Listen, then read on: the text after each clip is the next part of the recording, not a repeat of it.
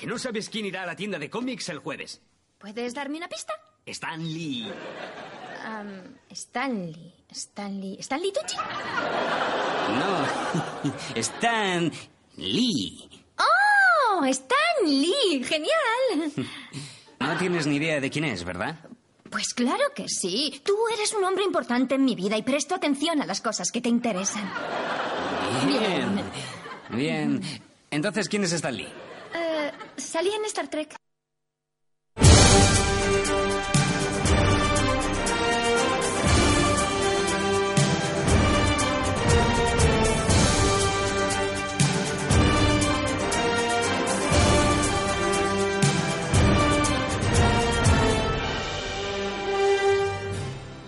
A la sexta temporada de Corred al Cine Insensatos. Con esta sintonía da comienzo el segundo episodio de vuestro programa favorito sobre cine, series, televisión y cualquier excusa es buena para hablar de mamarrachismo. Seguramente, si dependiésemos de los anunciantes, es cierto que no habríamos pasado del episodio piloto, pero a nosotros, pues, siempre nos ha dado un poco igual esto de que invirtiesen o no dinero en nosotros, no contábamos con ello, y nos hemos movido en el círculo independiente, por lo que contentar a unos y a otros, el temita de la censura y lo de evitar meter en nuestra agenda temas problemáticos, pues nunca ha sido un drama del que hayamos tenido que preocuparnos. Tengo a mi izquierda a Mara Landa, que ya ha empezado a desplegar sus dotes de bruja malvada y ha empezado a envenenar a los miembros de este programa. Bienvenida. Es que Ángel se portó muy mal la semana pasada. Sí, Ángel. Entonces ya esta Sí, semana le he dicho, empezó, mira, empezó a dar grititos y a reírse como se ríe él yo, y te, dijimos, yo le dije, mira, yo te doy la oportunidad, la has desaprovechado, mm, esta semana te quedas. Ya te, ya te digo cómo se vaya portando este fin de semana,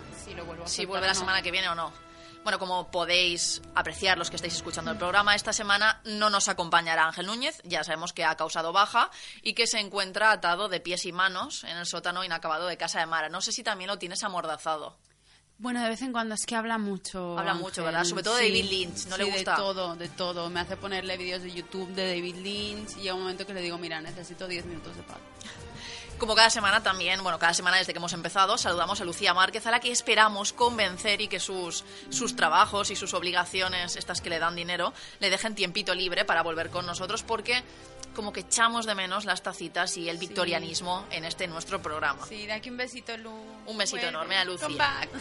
Yo soy Arancha Gil y al otro lado del cristal hoy tenemos no a uno sino a dos técnicos de sonido porque David Cañadas ha decidido traerse refuerzos ante la amenaza Mara que como cada semana eh, pues ya está ahí poniendo X sobre las caras de nuestro equipo técnico. Esta semana también tenemos a Andrea Sarrión, que son ahora los dos insensatos en la resistencia.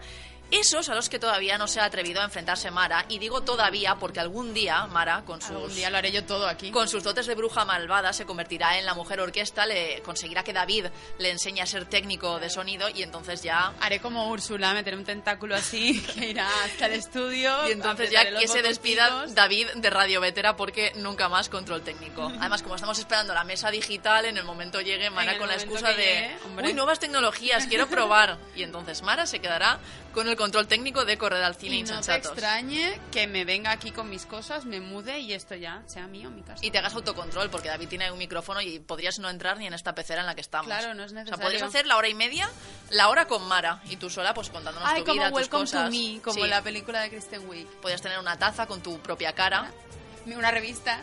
correr al cine Marianos. Es horrible porque tu nombre no da para, No, que, para hacer el chip. No, Mi nombre no da. no da. Ya buscaremos. Maratonianos. Maratonianos. Además es que viene muy con lo de correr. Es que ves, hasta se te dan bien hasta, hasta los eslogans. Y maratón de series y de pelis. Mara, podrías publicitarme mi vida y llevármela. Yo te dejo llevar la agenda de mi existencia y a lo mejor me iba mejor. Arancha es guay. Publicidad Últimamente Mara me regala mucho los oídos en WhatsApp y yo me estoy viniendo arribita. Os podéis venir también arriba con nosotros en las redes sociales, nos encanta, ya sabéis que nos digáis cosas bonitas, porque ya que no nos las dicen en casa, qué menos que nos las digan por el programa que realizamos gratuitamente Claro. para vuestro entretenimiento, Que como si digan. fuésemos Lina Morgan. Estáis muy guapas hoy. No nos ven. Qué bonita igual. suena vuestra voz. Mm, ¿Cuánto echamos de menos a Ángel? Sí. Lucía, vuelve ya. Que, que, eh, estamos mantecotas. Estamos mantecotas, cual, cual novio de María Por no parece un favor, triunfo. que nos digan mantecotas. Voy a- vamos luego a analizar ese esperpéntico suceso que vimos en la televisión pública, que aún no nos hemos creído que pasase, pero fue cierto, sucedió. Creo, creo que desde lo de lo, eh, aquello de Carol, ¿cómo se llamaba la canción esta que presentaron Audiovisión y el de Eurovisión? Sí, sí, el de Cobra, que se llamaba. Ay, John Cobra, es verdad que en directo se la lió ahí pardísima. sí, a, sí, ¿a quién era? pues- Ay, ¿cómo era esta? ¿Era Anegar Tiburo? Anegar- ¿Era Aníbal Tiburo? Sí, creo que sí, Sí, sí, y se la lió pardísima. Bueno, sabéis que podéis poneros en contacto con nosotros a través de las redes sociales. Nos encontráis tanto en Twitter como en Instagram por arroba los insensatos. Podéis escribirnos a www.facebook.com barra correr al cine insensatos y también podéis mandarnos un correo electrónico a correr al cine insensatos arroba gmail.com. Las redes sociales, evidentemente, como llevaban meses dándonos mucha caña, en plan, vagos, maleantes, Es. volved, pues han reaccionado a nuestro regreso y nos han dicho, Black Temper nos ha dicho, el hype es real.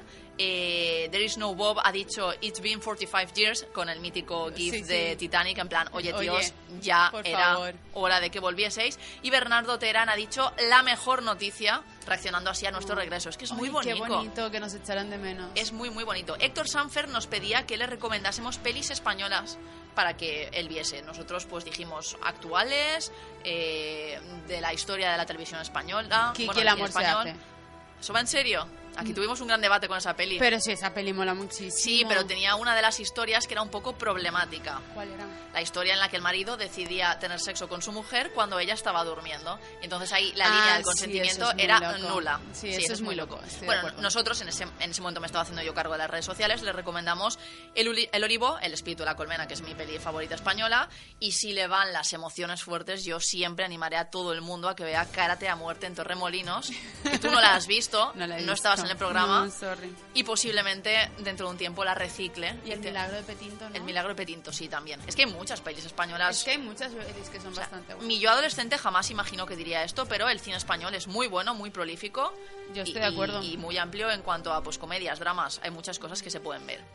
En iBox, donde sabéis que cada semana podéis escuchar nuestro programa, los viernes por la mañana está ya subido, si no nos escucháis en Radio Vétera o en otra de las radios que nos emiten, eh, también nos han dejado comentarios. PJ Cleaner nos ha dicho, no os extrañéis de que la gente os eche de menos, nos alegráis la vida durante un buen rato cada semana. ¿Qué esperabais? La próxima vez que vayáis a tardar tanto en volver, avisad, que menudo susto.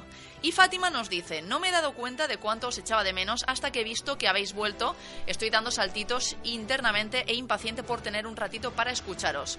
No os había comentado nunca, pero he escuchado prácticamente todos vuestros programas y debo decir que me encanta vuestra dinámica de grupo. Besos, pero serás bonica, Fátima. Estas cosas, ¿ves? Descongelan mi corazón. Sí. Mi corazón malvado. Gracias, Fátima.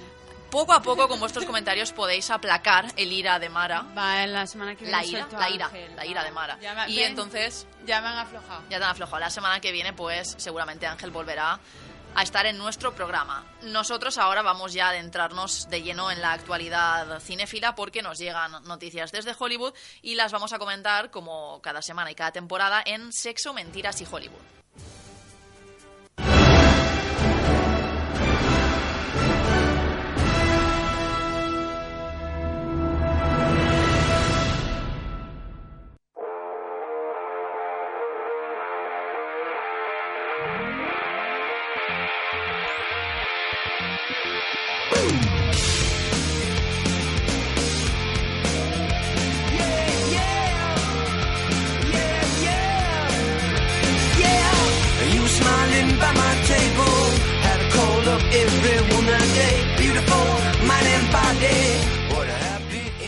Empezamos con una buena noticia y la verdad es que esta sección, en general, esta semana se ha dado bien a nivel de información y empezamos con algo bonito porque Margot Robbie quiere y espera que Hiedra Venenosa salga en las películas de DC.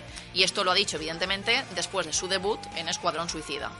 Eh, en febrero Margot Robbie, Margot Robbie estrenará María Reina de Escocia, donde hace de Elizabeth de First. Bueno, bueno, grandes the zapatos que tiene que llenar Margot Robbie. Mm, yo le deseo suerte.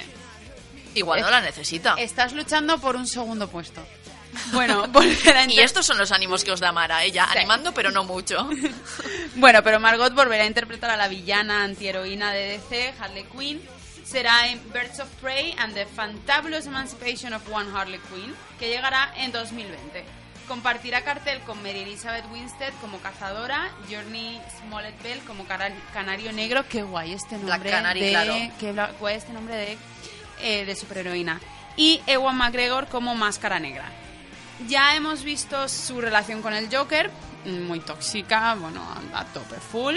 Horrible. Pero es que eso horrible. no significa que no aparecerá en un futuro en compañía de Hiedra Venenosa, personaje que le gustaría ver a Robin. La intérprete australiana ha comentado que en los cómics queda claro que Hiedra Venenosa y Harley Quinn tienen una relación íntima, aunque unas veces está expresada como amistad y otras como relación de pareja.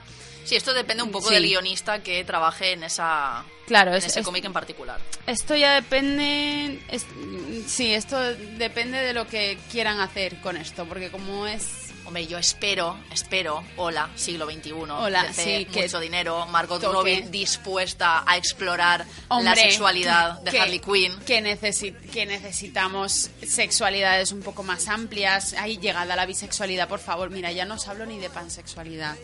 A la- Ya no estamos tratando conceptos muy raros ya para no- vosotros. Ya no estamos lle- llegando a la locura, ¿vale? Solamente pedimos pues a una persona que se enamore de otras personas. Ya está. Es muy Esto loco es eso. verdad que Marvel ya lo está explorando, lo hemos visto en Deadpool, En el propio Deadpool. todo. Y Bueno, Deadpool sí es pansexual. sí, claro, el propio Deadpool lo explora y con Coloso y Mm. también lo explora. mm, ay, nunca me sé su nombre en español. Mm, bomba nuclear adolescente mutante. El personaje este, que no me acuerdo quién, en la segunda peli de Deadpool, Sí. tiene novia. Sí. Pues eh, es por esto que Margot Robbie quiere explorar más esta relación, ya que es una de sus cosas favoritas de los cómics y por tanto tiene intención de desarrollarlo en pantalla. La actriz no tiene en mente a nadie para interpretar el papel de Hiedra Venenosa, Kate Blanchett, Kate Blanchett siempre puede ser cualquier personaje. pero dice tener una mentalidad abierta al respecto. Por el momento, Birds of Prey estará dirigida por Yan, cineasta detrás de Dead Pigs. O sea que es verdad Esto- que la película apunta maneras. No es ¿Quién- muy difícil después de Escuadrón Suici- Suicida, también te lo digo. ¿Quién podría estar guay de Hiedra Venenosa? Estoy pensando. estoy pensando. A mí me gustaría ver a Emma Stone. Es que, claro, He pensado en Mastón. ¿Y Michelle Rodríguez? sí, pero a ver, Hiedra Venenosa tiene una estética muy particular. Sí que es verdad que eso, caracterización y cero problemas. Claro. Pero, Es que molaría que fuera diverso. ya, sí, sí. Porque, No sé por qué pensaban en Emma Stone, supongo que por pelirroja, sin más. O sea, mi cerebro ha ido a ella. sí. Jennifer Lawrence no, o sea, ya. No, cancelada. Jennifer Lawrence no. Sí que es verdad No. que eh, Emma Stone dijo que no quería meterse en más eh, sagas ni franquicias después de haber estado en Amazing Spider-Man. Entonces, pues no sé muy bien si Pero- la convencerán.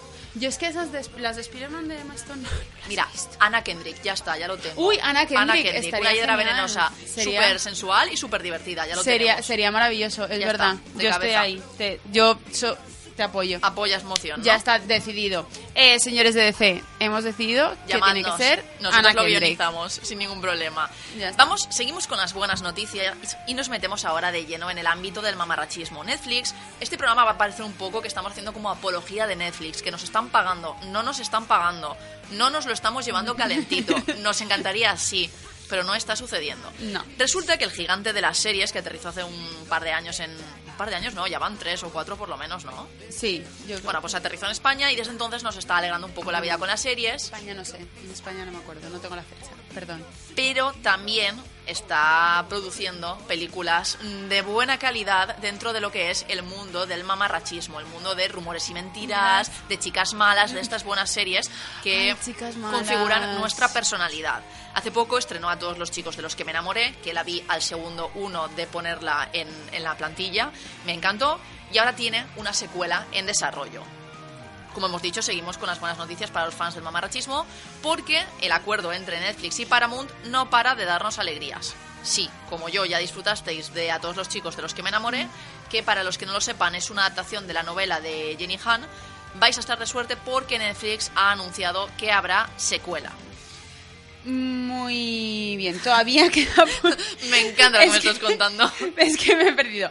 Queda por confirmarse si el film será la adaptación del segundo, del segundo libro de Han, que se llama Posdata Todavía Te Quiero. No obstante, la escena postcréditos de A todos los chicos de los que me enamoré parece indicar que así será, porque, bueno, ya que lo tienen escrito, pues que lo usen, ¿no? Hombre, claro. Porque en ella se introduce a uno de los receptores de las cartas de Lara Jean, John Ambrose, interpretado por Jordan, Jordan Burchett. Nombres que no nos suenan a nada, evidentemente. Burchett. Porque son chavalitos que están entrando ahora mismo en el mundo del cine gracias a Netflix. Claro. Esto es lo que hay. pero bueno, Jordan Burchett. Sí, sí que es verdad que no se sabe si, se- si el reparto de la primera entrega regresará en la secuela o no, pero eh, evidentemente Lana Condor tendrá, tendrá que aparecer porque es la protagonista de la primera entrega, David Alarajin, y Noah Centineo, que es el chico que está protagonizando todas las películas para adolescentes de Netflix, suponemos que seguirá como encargado de interpretar a Peter Kavinsky en caso de aparecer en la segunda entrega, que todo parece indicar que sí. Ambos, por supuesto, se han mostrado interesados y dispuestos en volver a dar vida a estos personajes. unos personajes que, para los que no han visto la serie, eh, es sigue la historia de una joven que esconde en una caja las cartas que ha escrito a los chicos de los que se ha enamorado. Un día estas cartas pues se envían y llegan a manos de sus destinatarios potenciales y ahora la protagonista tendrá que enfrentarse a todos sus amores del pasado. Madre mía, qué pesadilla. Es, es genial, eh, Rima. Madre pero a ver, mía. es que pues si escribes cartas a las personas de las que te has enamorado, las dejas en una caja de zapatos Claro. bajo tu cama, Con dirección y todo. con dirección y todo, y el sello, es que, chica, eh, lo estás pidiendo a gritos, las cosas como son, o sea, no estás dejando nada a la imaginación. Es verdad. Eh, seguimos con más buenas noticias porque Sony, que últimamente tras su acuerdo ahí con Marvel y demás está dándonos alegrías, ahora está trabajando en un spin-off de Spider-Man eh, y en otra película protagonizada por mujeres. O sea, vamos a ver mujeres siendo Spider-Man, que es algo a lo que hace guay. 10 años ni tan siquiera soñábamos con acercarnos. Es, es Spider-Woman. Claro, todo esto viene porque el 21 de diciembre se estrenará la nueva película de animación de Sony sobre el hombre araña de Stan Lee, Spider-Man Un Nuevo Universo. Ya vimos en la escena post-créditos de Venom como, como bueno, cinco o seis minutos de, de esta nueva aventura eh, en dibujos, que, bueno, en animación, que íbamos a tener sobre el hombre araña. Eh, esta esperada cinta llega acompañada de una gran expectación porque será la primera vez que la historia de otro héroe arácnido que no sea Peter Parker llegue a la, a la gran pantalla y en este caso será Miles Morales el que se enfundará dentro del traje de hombre araña. El personaje al que pone voz Shameik Moore vivirá grandes aventuras pese a su juventud y en esta lucha contra el mal y contra sus propias inseguridades no estará solo porque Spider-Gwen, Spider-Ham o Spider-Man Noah serán algunos de los compañeros de acción. Pido perdón a los idiomas originales en los que estaban escritos estos nombres. Spider- Spider-Man Noir es... Negro. ¿Por qué no le llaman Spider Blackman? Spider Blackman. No sé. Tío, es que Igual es que es francés. todo. Yo qué sé. Igual aparece con un bigote de Dalí y una baguette en la mano. Es que no si lo fuera, sé. Como si fuera chocolate. No lo sé. 60% Noir. Bueno, Parece ser que esta no será la última historia animada que veamos con Morales de protagonista, porque Sony Pictures estaría trabajando en la secuela de un nuevo universo dirigida por Joaquín Dos Santos, al que conocemos por series como Voltron o Avatar La leyenda de Aang. Pero además, más buenas noticias nos llegan porque el estudio también estaría desarrollando un spin-off protagonizado por mujeres que presumiblemente contaría con personajes como Spider-Gwen, que sería la encargada de, bueno, la protagonista de la narración, Spider-Woman, Madame Web, uh, Madame Web. Spider-Girl o Silk. En este caso, la encargada del proyecto sería Lauren Montgomery, compañera en Netflix de Dos Santos, que ya está en negociaciones para asumir la dirección. Muy bien que sea una mujer la encargada de dirigir la película. Magia y efectos especiales. ¿Veis, mm, ¿Veis por estas cosas? Por eso hay que protestar por estas cosas y pedir más. Porque, Claro que sí. Porque luego se arriesgan a que la gente deje de consumir productos que ya están cansados de reconsumir una y otra vez. Entonces le meten un poco de aire, como que abren las ventanas. Mira, la manifestación. abren las ventanas. El poder de la manifestación está muy bien. Yo a los niños con el que trabajo, los niños esta semana les he enseñado el poder de las manifestaciones y las sentadas. Se estaban quejando porque no tenían pelotas de plástico. Hicieron una Mm. sentada, gritaron debajo del despacho de la directora. ¿Qué han tenido hoy, que es jueves? Pelotas de plástico. El poder de las manifestaciones pacíficas. Es que hace falta. claro Hace que falta gritar más y quejarse más. Nos quejamos poco. Es verdad que nos llaman la generación de los indignaditos y de los ofendiditos. Oye, pues mira, chico. Bueno, pero es que no habernos sí. destrozado las ilusiones y el futuro, No, y ¿sabes? que si tú en tu momento no pediste lo que te tocaba, pues mira. O destrozaste lo que ya te habían dado hecho, que también puede ser. O si- o es generación de nuestros padres. Simplemente te adaptas para ser tú el que chupa el bote, pues. Entonces lo que haces es hacer lo peor y aumentar la burbujita, pues. Aquí somos muy de quejarnos para cambiar el sistema. Y ahora, atentos, porque alerta drama. Toy Story 4 nos lleva a la feria, pero promete hacernos llorar. Esto es como contento, pero no mucho. O sea, nos vais a pasar de Pero felices. eso es lo que hace siempre Toy Story. Sí, Toy Story lleva años haciéndonos llorar. A mí no, la verdad. A mí no me ha hecho llorar nunca Toy Story. A mí la 3 un poco. Sí, en la 3 es la típica lacrimógena con la que Sí. todo el mundo dice que llora. Que no es por hacer spoiler, pero vamos, que si no lo habéis visto aún, que los juguetes se, se inmolan. Se están Sí. a punto, no se inmolan. El poder están era- a punto de morir Sí. y dicen, El poder del grupo. Derretidnos, no pasa nada, nos queremos. Bueno, después de los dos primeros avances de Toy Story 4, Disney ha publicado un cartel que nos da una nueva pista. Además, un cartel muy de Velázquez. Sí, muy bonito. Muy bonito, como muy, Muy de, colorido. de ilustración. Sí. sí. En él aparece el mítico Woody descansando sobre un enorme letrero con el título de la película. Pero lo interesante ocurre al fondo. Parece que la nueva aventura llevará a los juguetes a una feria. Según las declaraciones de los actores de doblaje protagonistas, Tim Allen y Tom Hanks, los espectadores tendrán que ir preparados para llorar con el film. El propio Tim Allen, Tim Allen ha af- afirmado que tuvo que aguantar para no ponerse emocional, que la historia es increíble, emotiva y divertida. Tanto que el actor no pudo terminar la última escena. me parece que ya se está pasando, ¿eh? Bueno, bueno. Bueno, no sé, igual es muy sugestionable, pero te estará bien. Sí. Además, por su parte, Hanks admite que percibió que estaba viviendo un momento histórico en el último día de grabación. Bueno, a ver, pero esta gente que va a decir, no, mira, yo acabo de hacer esta peli, pero es, es fatal, no la veáis. No, no. No, no, no va a decir eso. Ya Y veremos si el hype es real. El hype es real. o Nuestro sea, hype sí que es real. con ya la, veremos con la tercera película 4. ya nos tocaron la patata de forma muy fuerte. Sí. Pues con esta cuarta yo creo que nos van a destrozar y a hundir en la miseria. A mí la segunda no me gustó. A mí la segunda tampoco. O sea, de la primera pasé a la tercera y ahora pues no sé. Sí. A ver, yo creo que en la 4 en la cuatro nos van a hundir todavía más. Sí. Y no sé si se si dejará las puertas abiertas de cara a una posible quinta entrega. Espero que no. O sea, para mí Toy Story ya terminó en la tercera, entonces pues, Es que, no sé, yo creo que cuando creemos que han terminado, ay, hay algo más, siguen, ¿sabes? Es como siguen. ya lloraste aquí, pues no, Pues este no. no. era el final, prepárate para llorar más. Y además entonces en cosas como por ejemplo con juguetes tú puedes llegar hasta, Hasta la- el infinito y hasta más el allá. infinito. O sea- Porque tú imagínate a Woody siendo el muñeco de los nietos de Andy. Pero perfectamente, o sea, al final pues los a ver, envejecen porque son objetos, pero tienen una vida útil muy larga, entonces pueden Claro, estar ahí hasta pueden infinito. estar y, ahí hasta y personajes pueden meter todos los que quieran y más. Y el Exacto. merchandising click clink en las tiendas Clink, Disney. clink. O sea, O sea, cero problemas. Bueno, en esta cinta el grupo de juguetes que todos conocemos están viviendo en la habitación de la pequeña Bonnie, que era monísima. Siempre han tenido claro que su misión es cuidar del niño que iba con ellos, pero cuando llega Forky, Forky ya tiene nombre de malo. claro, Forky es un tenedorcito, Sí, o sea, tiene nombre de malo. se abrirá un nuevo mundo ante ellos. Una pregunta, ¿eras más de Buddy o de Buzz? Yo era de. Woody. Sí, tú eres de Buddy y yo era de Buzz. Yo era de Woody. El mami es que total. el, el hecho de que tuviese botoncitos, luces, sonidos grabados y pudiese volar. A ver, era un machirulo, vas, que estaba ahí. Yo Ala, tengo. ala, yo puedo volar. tú de peque- Yo tengo yo alas, no sé qué. El Woody. A ver, el Woody era el típico emocio- emocionadito, cansado. Yo que me veo a Little Mara en su cuba que natal te hace- diciendo ¡Machirulo! A Buzz. No, mira. Que, hace- que te hace chantaje emocional. Hace era, tan- Woody era el típico emocional. señor de Texas. Sí. O sea, esto es así. Sí, pero yo qué sé, vamos a ver, tú no, no puedes, tú cuando le... yo- para mí la lealtad es muy importante. Para mí también. Es, es el pilar sobre el cual construyo mi vida, que lo sepas. Entonces, cuando tú eres niño, le tienes que ser leal a tus juguetes. Entonces, si tú ya, Woody, le has construido todo el chiringuito, me parece súper feo que de pronto pases de Woody porque llega un robot. Bueno, pero es que vamos Un a... astronauta, A ver, sea. no son robots. Sea. Son niños, entonces los niños siempre quieren el último juguete que llega. Tú fuiste así, acéptalo, admítelo y vive con ello. Pues yo es que todavía tengo juguetes de cuando era peque. Yo tengo mi oso de peluche que sigue en mi cama desde los cuatro años. La vida lo cambiaré. A ver, yo, también los tendría si mi madre no hubiese ido tirándolos año tras año como ha hecho siempre con todas mis cosas. Me dolía muchísimo cuando me tiraban mis juguetes. A, a mí también, pero tenía que vivir con ello porque mi madre era como el destructor, ¿sabes? O sea, todo lo que se ponía en sus manos está, acababa en la basura. Una de las cosas que más me dio pena tirar, la granja de Pinipón. ¡Oh! Me encantaba la granja de Pinipón, La que era granja, como una y yo además, y yo tenía un maletín también rosa que se abría y podrías construir la Ese- ciudad de Pinipón. Ese, esa era la granja y luego te lo ponías como mochila.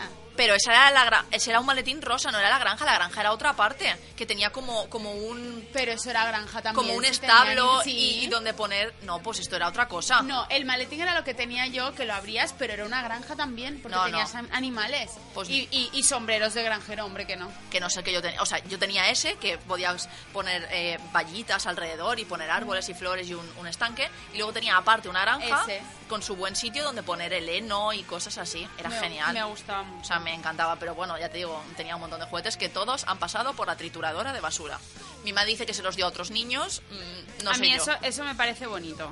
A mí me parece lo bonito de- siempre que no sean mis juguetes, lo de donar. que sean los de otros, ¿sabes? Pero es que eran los míos. Y entonces yo ahora pedía cosas como, mamá, mamá, ¿dónde están mis Power Rangers que se les giraba la cabeza? Y mi madre, no sé, en alguna caja. Y esos Jamás. son de coleccionista ahora. Hombre, Te tres pie- la vida. 300 dólares llegan a valer cada uno. Y se lo Te enseñé a mi madre en plan, destroza la vida. somos pobres por tu culpa.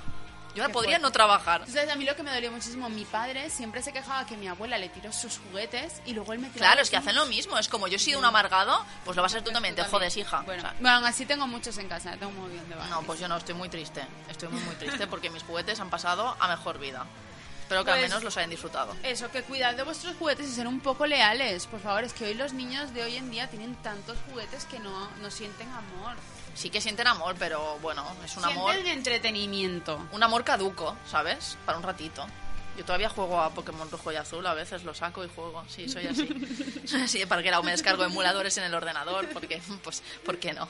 Bueno, vamos, vamos a seguir avanzando en el guion y vamos a, a una sección que ya es tuya, que te la has acoplado. Sí, hasta que no venga Lucy y me vuelva Bueno, me esta dé semana una te has quedado patada, también la de ¿no? Ángel. Sí, todo. Hasta, hasta has que todo. Hasta que llegará un momento en el que todo será mío. Ve- ¿Veis? to- ¿Os acordáis de Correr al Cine Insensatos? Todo esto antes Todo era esto. Correr al Cine Insensatos. Vamos ahora a cosas en el cine y en las series, o como tú quieras renombrarla, porque ahora es tuya. Cosas. Me parece Cosas. bien, me parece muy bien.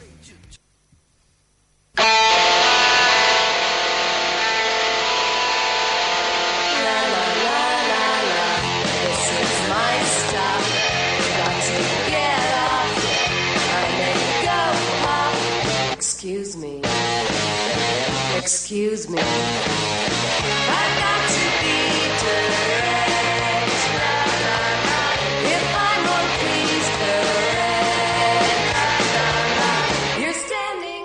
Bueno, Mara, cuéntanos, ¿qué nos traes esta semana? Pues. Disgustos. Disgustos, todos, siempre.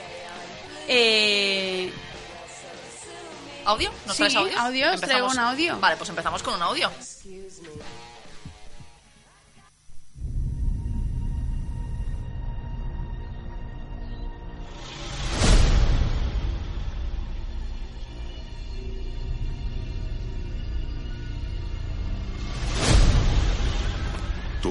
Tierra que baña la luz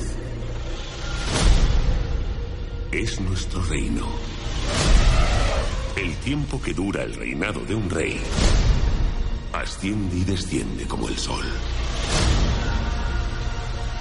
Algún día el sol se pondrá en mi reinado y ascenderás siendo tú el nuevo rey.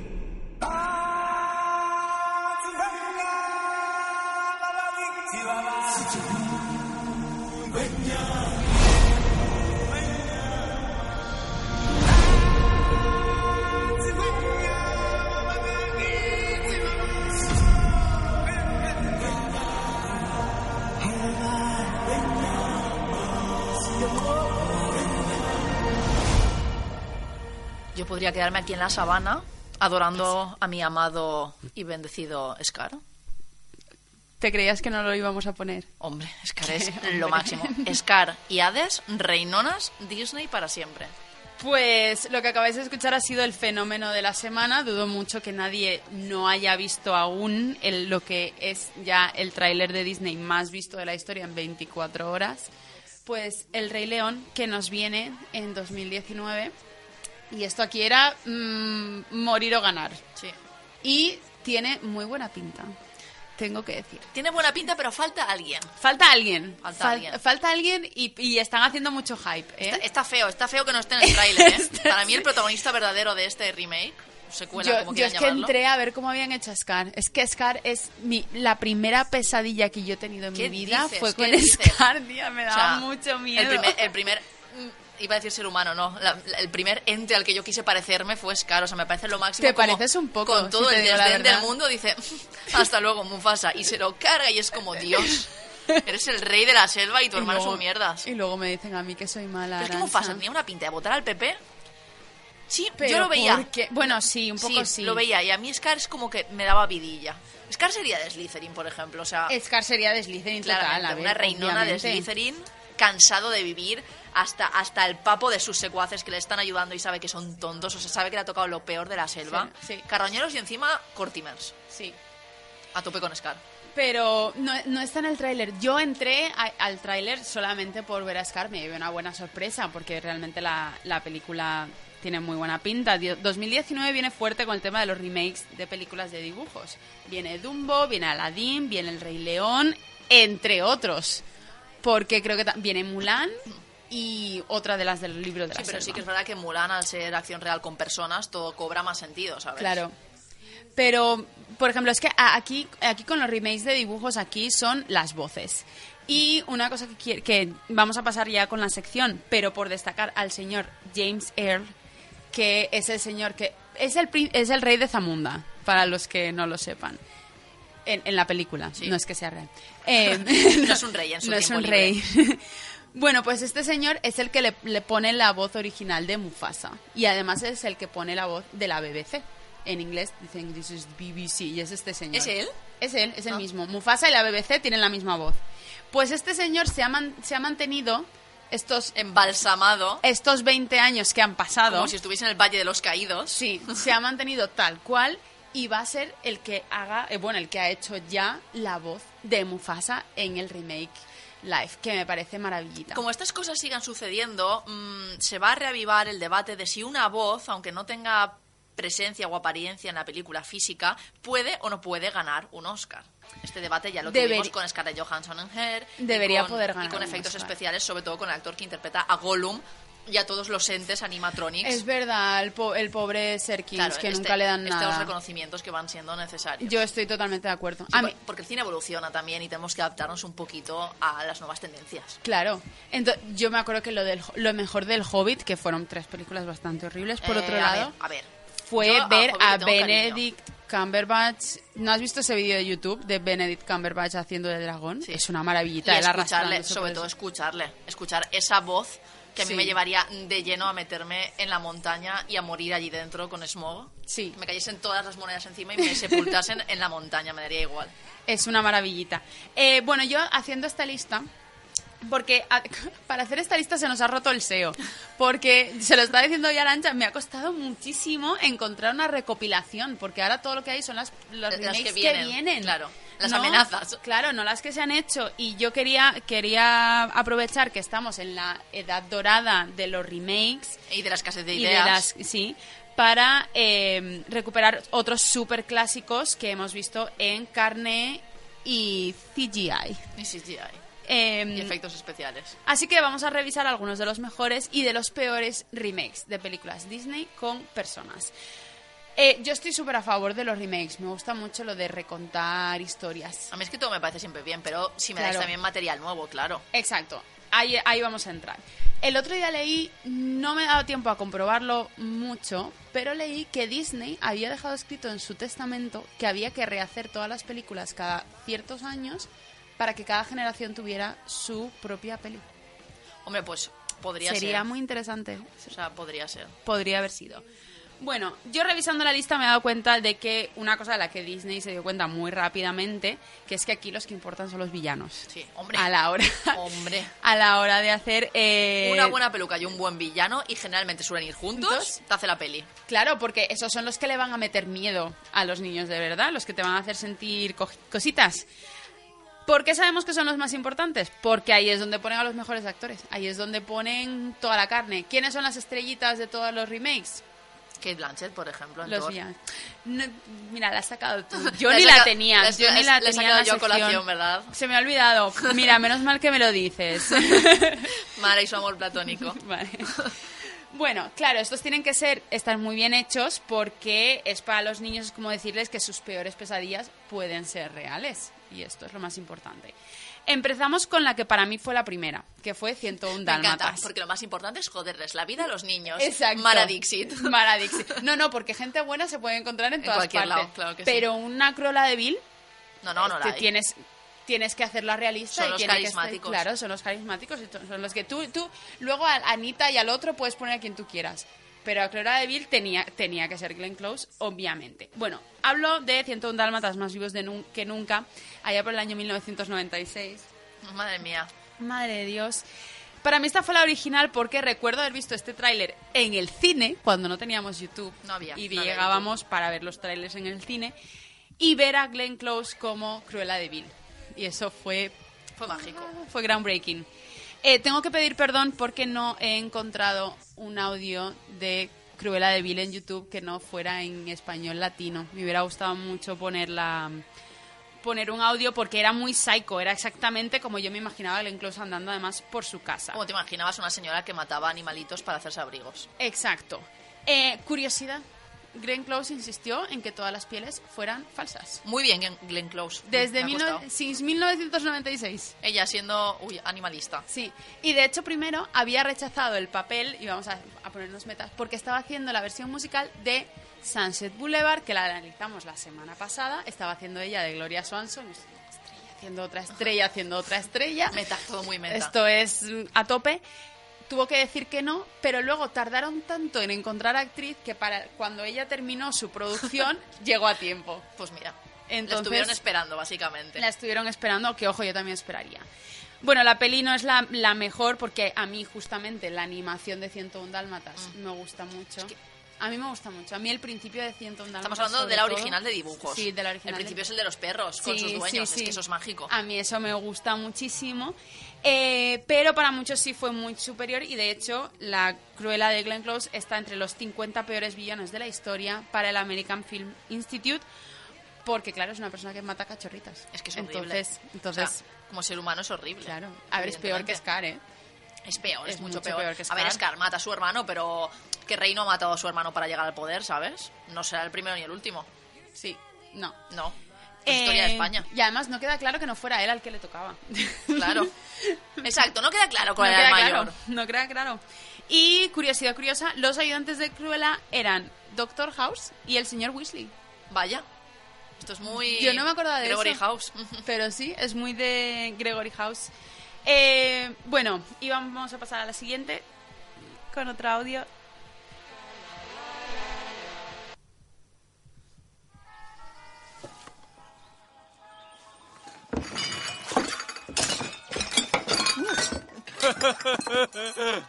Bien, bueno. eh, ¡Eres tú! No es ella. McTwist nos ha traído una falsa Alicia. ¿Una falsa Alicia? Es absolutamente Alicia. Eres Alicia. Te reconocería en cualquier parte. Reconozco a este chico. Bien, como ves, seguimos tomando el té, porque me he visto obligado a matar al tiempo mientras esperaba tu regreso. Llegas tarde, ¿sabes? Traviesa. El tiempo es raro en los sueños. Sí, sí, claro, pero tú ya has vuelto y hay que celebrar el día gloricioso. ¡El día glorioso! ¡Glorioso! Estoy investigando cosas que empiezan por la letra M. ¿Tú sabes en qué se parecen un cuervo y un escritorio?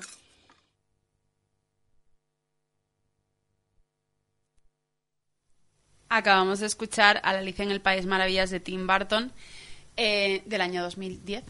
Eh, ¿Que Tim Burton era la opción obvia para traer a la Sí. vida la locura de Wonderland? cabeza. Sí, O obviamente. sea, se escribió para él. Sí, para él fue. ¿Que fue perfecto?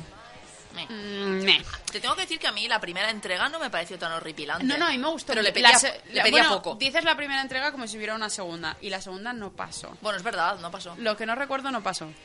La ambienta efectivamente, la ambientación es una pasada, la cinematografía. A mí incluso la premisa de la historia me gusta mucho. La canción de Atenta Abril Lavigne, Genial. espectacular. La premisa es que Alicia ha crecido y recuerda, recuerda a Wonderland como si fuera un trauma de pequeña, como un sueño recurrente que Claro. ya ha tenido. Todo el sentido del mundo.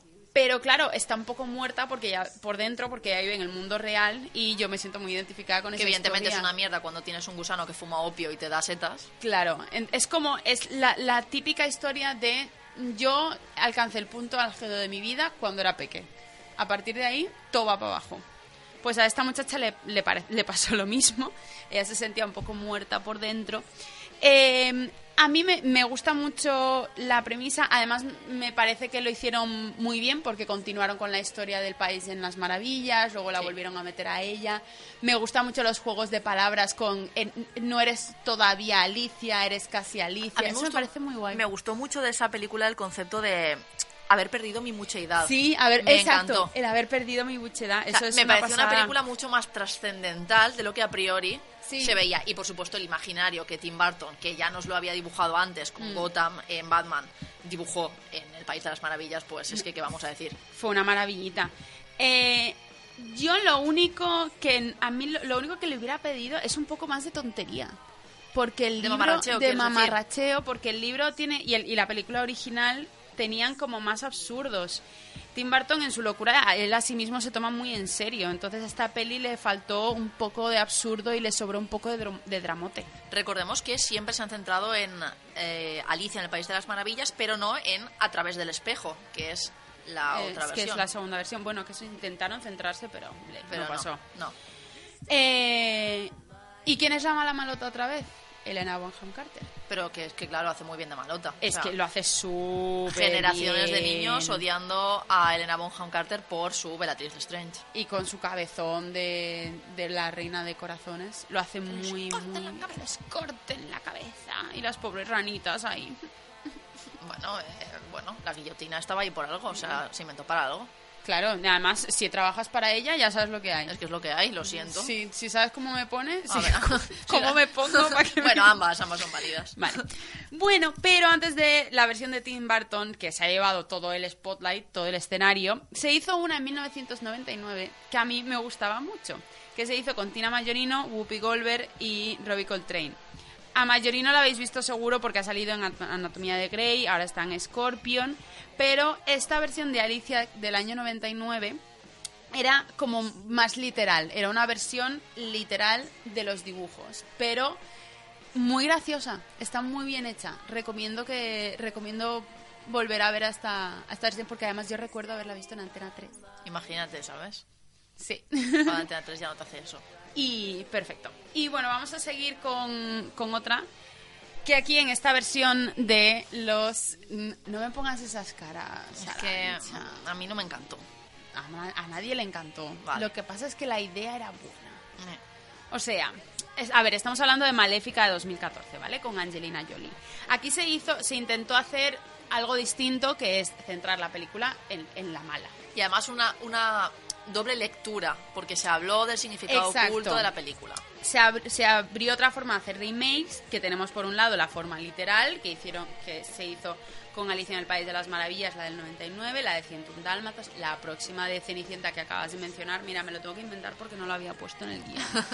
Eh, tenemos el, y luego el prota crecido y vemos qué le ha pasado y tal, pero aquí tenemos que la prota es la mala y vamos a conocer su historia. Todo muy bien, pero se les fue un poco la pinza. No con la prótesis de los pómulos de Angelina Jolie, que esos estaban también. bien. A mí me gustaron mucho. Me parecieron un poco too much. ¿Qué dices? Si, además daba mogollón de miedo. ¿Sabes que tuvieron que... mm, Angelina Jolie tuvo que poner a su hija como la, la, la- la bebé que hace de Bella Durmiente de pequeña. Es la hija de Angelina Jolie. Una de todas. Una de todas. Una Ah, Silo. hija. Puede que sea Silo. Claro. Sí. Y la tuvieron que poner porque al resto de niños les daba mucho miedo a Angelina Jolie. Bueno, ya, ya, ya a su hija también me imagino que le No, daría miedo. era la única que no lloraba. Bueno, a lo mejor la pusieron por nepotismo, ¿sabes? Claro, en plan, mira, se tiene que hacerlo. y luego se inventaron esta historia, pero bueno, yo lo suelto. A ver, estaba claro que el rey Estefano y Maléfica tenían sus unfinished business y que para mi gusto tenían que haber tirado más por ahí. Eh, lo que mola de esta película es que hicieron un- a- así es como pasó lo otro, pero eso es el resultado de siglos de recontar y recontar y recontar la historia, eh, como si la Bella Durmiente fuera una especie de teléfono loco, y ellos lo que hacen es una revisión de la historia real.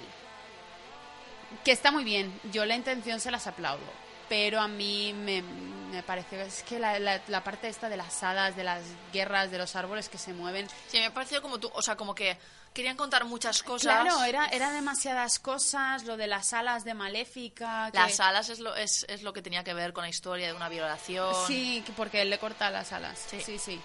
Eh, entonces, sí, está muy bien la intención, pero luego la película mola mucho que al final sea ella la que le dé el beso de amor verdadero a la Sí, bella durmiente, ese todo giro. eso está muy guay. Todo eso está muy guay. Es como que luego esa fue la historia real, pero luego la prensa del rey Estéfano y la bella durmiente Propaganda, propaganda pura y propaganda. Lo, lo- lo enterraron todo y nunca lo, lo sabremos. Eh, pero bueno, que estaba claro otra vez que aquí la, la mala es la importante porque cogen a otra Sí, además Maléfica es una de las grandes malvadas de de, Disney. de la Disney. Pero ojalá que hicieran más pelis así. Sí, Pero en, en bien. una basada en, en la en la malvada de la... En Úrsula. Ah, claro. En Úrsula necesitamos un Estaba background pensando ya. en la villana esta que tiene un dragón, que no me acuerdo ahora cómo se llama. Maléfica tenía un dragón. Sí, La villana que... ¿Estás espera. pensando en Maléfica? creo que sí. Pues deseo concedido. Que lo peor. y es Angelina Jolie Arancha. Mis neuronas a estas horas del día ya no, ya no rinden. No, pero de Úrsula deberían hacer. Porque Úrsula, claro. Úrsula en La guay. Serenita menciona que ella antes vivía en el palacio, pero tuvo sus problemitas con el rey Tritón y ahí yo quiero saber qué pasó. Problemitas matrimoniales, seguro. Pre-matrimoniales, evidentemente. Puede ser. Pero e- se ve que ella era una celebrity en el palacio, era una Instagramer, porque estaba una siempre diva. de fiesta, exacto. Era una diva. Y yo qué sé, a lo, a lo mejor hizo algo y cogió un poquito de or- oro de ahí del, de la- del cajón de los delfines. No, la liaría muy saber, parda alguna La liaría de parda en algo. Sí. Sí, en plan sabotear ponche y cosas así, con sus dos morenas. Y Tritón le dijo... Sus dos morenas. No, me- los bichitos que hacen así, así con... en plan serpiente, ¿sabes? Y Tritón les dijo, se ha acabado. Ya. Desterrados. Por favor, una película para Úrsula. Sí. No hace falta que hagan la sirenita. Van a hacer la sirenita, pero Ya, van a hacer la señorita en acción real casi seguro. Sí, con Qué- innecesario, de verdad. sí. Bueno, seguimos avanzando, que el tiempo hace tic-tac. ¿Audio? Sí. Es flaca como un palo de escoba. ¡Qué pelo tan grasiento! Muy amable. Bienvenidas. Es un placer conoceros. Oh, tienes una hermosa melena. Gracias. Deberían peinártela. No, es verdad. ¿Queréis que os enseñe la casa? ¿Qué ha dicho? Quiere enseñarnos la granja. Se siente orgullosa, creo. ¿Dejan entrar animales? No. Encantadora. Realmente encantadora. Lucifer. Su futura madrastra era una mujer de sentimientos intensos y gusto refinado. Ella también había conocido el sufrimiento, pero lo disimulaba maravillosamente.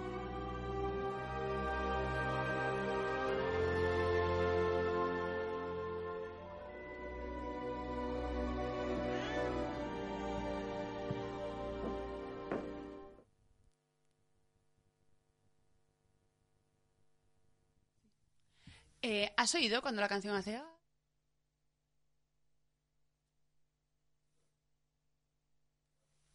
Eso- esos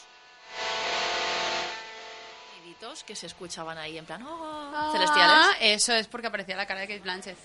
Obviamente. Claro. Ese momento. No lo habéis visto, pero seguramente en vuestras casas se habrán iluminado el- también la habitación y cosas sí, así. de pronto salió el sol, de pronto y Como se los volvió a fuegos meter. fatos, ¿no? Y aparecen, Exacto, como los aparecen fatos. pajaritos que te visten y cosas así. Sí, bueno, estamos hablando de Cenicienta del 2015, eh, con gente haciendo de personas y Kate Blanchett haciendo de la madrastra. Luego están eh, Lily James, Elena Borja Carter, que lo hace Se- fatal. no, o sea, no están. O sea, cuando Kate Blanchett está en escena no hay nadie No más. está. Es que lo hace maravilloso como todo y por eso a mí me decepcionó tanto esta peli. Porque ya lo hace muy bien. No puedes ir con tantas expectativas. No fue puedes. un lo que pudo ser y no fue. ¿Cuál es el problema que tengo yo con esta peli? Que es que Cenicienta es Uno, una solo historia- tiene uno, atentos. Sí, que Cenicienta es una historia que ha sido contada una y otra vez. Yo creo que si hay una, una historia de haditas que ha sido contada muchas veces Cenicienta. Y la historia... Cenicienta y Blancanieves yo creo que son las dos historias más contadas. Sí, pero la historia de Cenicienta es muy interesante, el origen, porque no se sabe de dónde viene. O sea, los hermanos Grimm tienen una versión, eh, Forrolt, el, el francés, tiene otra versión, pero realmente no se sabe. Algunos especulan que viene de Egipto, del antiguo Egipto, otros de, de China. Y entre todas esas versiones hay una en la que el padre de Cenicienta no muere. Entonces, te- la madrastra hace todo lo que hace, toda su red de manipulación y abusos con el padre aún vivo y con De el cómplice. y con cómplice el- cegado, me imagino. cómplice cegado. Por la mala mujer, por la arpía. Y primero, número uno, a mí esa me parece una historia súper real de cómo Sí. los niños se adaptan a las nuevas parejas y cómo a veces los padres eh, no, no saben, Gestionar. padres madres, ¿eh? Sí, no sí. saben gestionar entre esos dos y los que salen perdiendo son los niños. Y tercero, tíos, segundo, si tienes a Kate Blanchett de mala, hazla de mala bien. O sea, la, la- es que la podían haber usado. Seguro que ella misma tuvo que refrenarse para no hacerlo tan bien como es capaz. Claro, es que de ella, de hecho, ella tuvo que pedir que le pusieran más background a su personaje y que explicaran por qué la madrastra era tan mala. Y de hecho lo explican bastante bien. Tiene- tenía toda su razón la mujer, que ella también tenía su presión, o sea, no es todo Claro, aquí. ella tenía sus cosas. Claro, ella y tenía su hipoteca y sus movidas. Ella tenía sus problemas. Ella llegaba Sí. al final del día después de una jornada de ocho horas siendo madrastra mala. Claro, es que a ver, nos parece muy mal que una mujer con dos hijas se case con un viudo porque es rico. Pero si ella también está viuda y no tiene cómo mantener a sus hijas, ¿qué opción tiene? Ninguna. Hombre. Y encima es Kate Blanchett. Y encima que es que- gracias tendría que dar el viudo. Claro, que es que la... Como el marido de Kate Blanchett, que todos los días se, se levanta pidiendo perdón y Sí, dando y- y gracias. dando y se acuesta dando gracias. Sí. Totalmente, ese señor es muy hobbit. Es- es- esa- a, mí, a mí esa pareja me hace mucha gracia porque es como si Galadriel se hubiera casado con uno de los enanitos. Tal cual, pero es que es tal cual. O sea, es así. Bueno, yo el problema que tengo con la con este esta versión de Cenicienta que es súper grandilocuente, el director es Kenneth Branagh, el- la, la, la directora de vestuario es Cindy Powell, que es la Kate Blanchett de las vestuaristas, eh, pero yo el problema que tengo es que veo esa historia tan loca de Kate Blanchett haciendo manipulando a su marido para que su hija le haga las cosas de la casa que luego cuando la comparo con la real mm, pues el vestuario está muy bonito. Pero yo creo que les, fa- les faltó un poco de revisión. Fue demasiado literal esta, esta película Kenneth Branagh, que fue, fue pareja de Elena Bonham Carter. Sí. Yo no sabía, sí. yo me quedé en Tim Burton, la verdad. No, no, antes. Fueron pareja y aquí trabajan juntos. Esperemos que haya ido todo bien. Bueno, eh, de hecho el vestuario es lo, lo más llamativo de esta película. El vestido de Cenicienta, ese azul, el que sale en la portada, tuvo más de 20 versiones, kilos y kilos de tela. Creo que cuando midieron lo que eh, medía el vestido era una barbaridad, de aquí a Valencia. Y 10.000 cristales de Swarovski. Eso era innecesario. Era, sí, eso era bastante... Podían haber sido gotitas de, de cola de esta de contacto No. y habría dado igual. Pero era Swarovski. Ya, ¿Vale? bueno, En pagando una- la película. Sí, esta, esta mujer Cindy Powell además es la misma que hizo, que hizo el vestuario de Carol. Y de Oh. hecho, Es que claro. claro, Ella, divasa. claro, por eso a, ella, a esta señora le ponen a Kate Blanchett y ella dice años 50. Pues, pues le- cristales todo. de Swarovski, por Cristales encima. todo. Por encima. Todo. Eh, y es súper gracioso porque en la escena del baile eh, rehizo vestidos de otras princesas Disney que se ven que se ven por ahí. La ambientación es una maravilla. Pero, eh, bueno, una curiosidad más es que los zapatos, que los hizo Swarovski también, no le entraban a la actriz, a Lily James. Eh, eh, no le entraba el O sea, que no era Cenicienta. No era, no era. No le entraba, entonces Era no era Kate ella. Blanchett, giro argumental. Era giro argumental. Pues le añadieron los zapatos en efectos especiales. En Ah, cutres. O sea, no podían haberle medido el pie a la chica y contar con que pues a veces se hincha el pie un poco. No, porque Cenicienta tenía la talla que tenía. Ella- esa, esa chica tenía los pies pequeños. De hecho, hay una teoría de que el cuento de Cenicienta viene de Asia, porque en Asia Las geishas. las geishas tenían que tener los pies pequeños. Entonces, esta obsesión por los pies puede venir de ahí. Fascinada me has dejado con que no le cabían los zapatos de vestuario. Se lo- que se hicieron que exprofeso para ella. Pues Muy no. cutre looks. Pero es que, a ver, yo entiendo, no entiendo cómo no. Le ponen los zapatos, no le entra y no dices, "Es- no eres Cenicienta. Lo siento mucho. No porque tú". tenían que haber vuelto a rodar toda la película. No eres una tú. bajona, una bajona. Igual no les venía bien por Habría, pasta. si- habría sido maravilloso que Sí, hubieran, pero- que hubieran encontrado a la actriz en función de si le entraba el zapato. Como no. publicidad sí, pero esto antes, ¿sabes? Antes del rodaje. Seguramente esta sería una de las últimas Claro, escenas antes del y ya es una bajona tener que cambiarlo todo. O sea, Ya ya, no le sale bien. Hubo, lo, con lo que sí hubo mogollón de controversia fue con la cintura. Del, el vestido tenía una cintura que básicamente Rollo Lily, avispa. Lily James tenía un, un- un plato de café. Es que Lily James es, es pequeña. Es pequeña. Es menudita.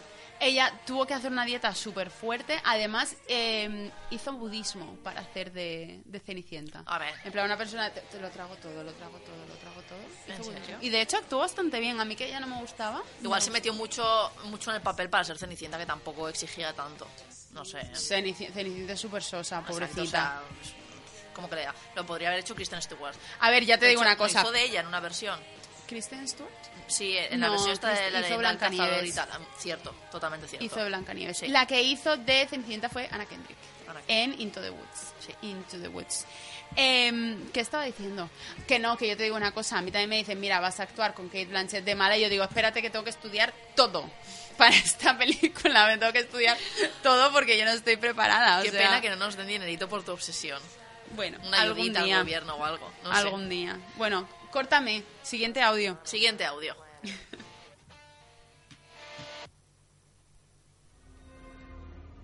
¿Quién anda ahí? Hola, cachorrito. Oh, no, no te asustes. No voy a hacerte daño. Solo estoy de paso. No quiero problemas. No hay ningún problema. ¿Andas solo por aquí? Eso no está bien. Nunca debemos estar solos. Espero a un amigo. Va a venir enseguida. Puedo quedarme contigo hasta que llegue. ¿Te parece bien? Yo te protegeré. Solos tú y yo, cosita. ¿Quién eres tú?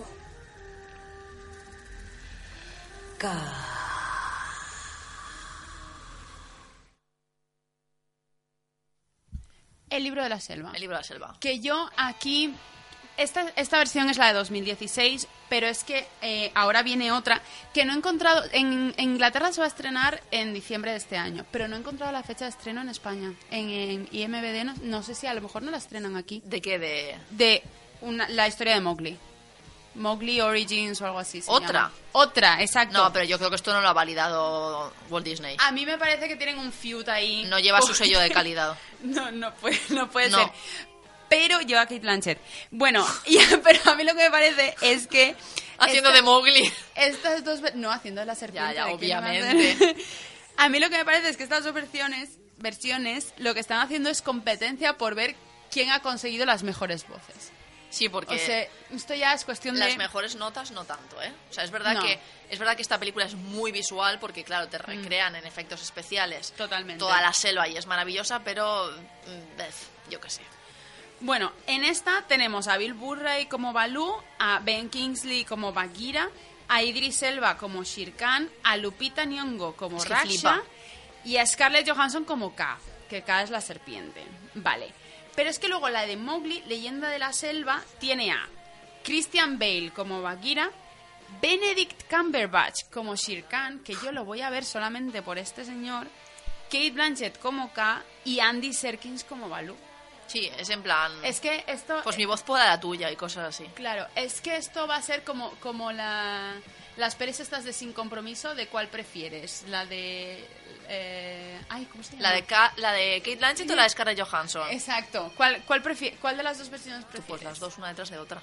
No Yo pasa la de nada. Benedict Cumberbatch, eh, Andy pero, Serkins pero que innecesario, que innecesario dos veces el mismo remake de acción real solo por el hecho de demostrar que tú tienes más dinero para contratar más, Más, voces. sí. Porque la historia es que al final es la misma, o sea, ya te la han Sí, contado. Pero de hecho el libro de la selva junto con Cenicienta es el que más remakes se, se llevan.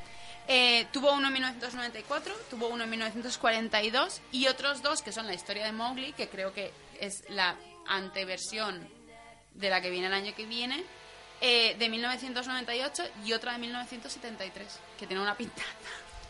Yo, yo recuerdo una versión acción real de Blancanieves, pero súper antigua, súper Ah, sí, obsoleta. horrible. La bruja me daba un miedo. Es que yo recuerdo que me la ponía mi madre en VHS porque ella la había visto de pequeña. Un miedo me daba.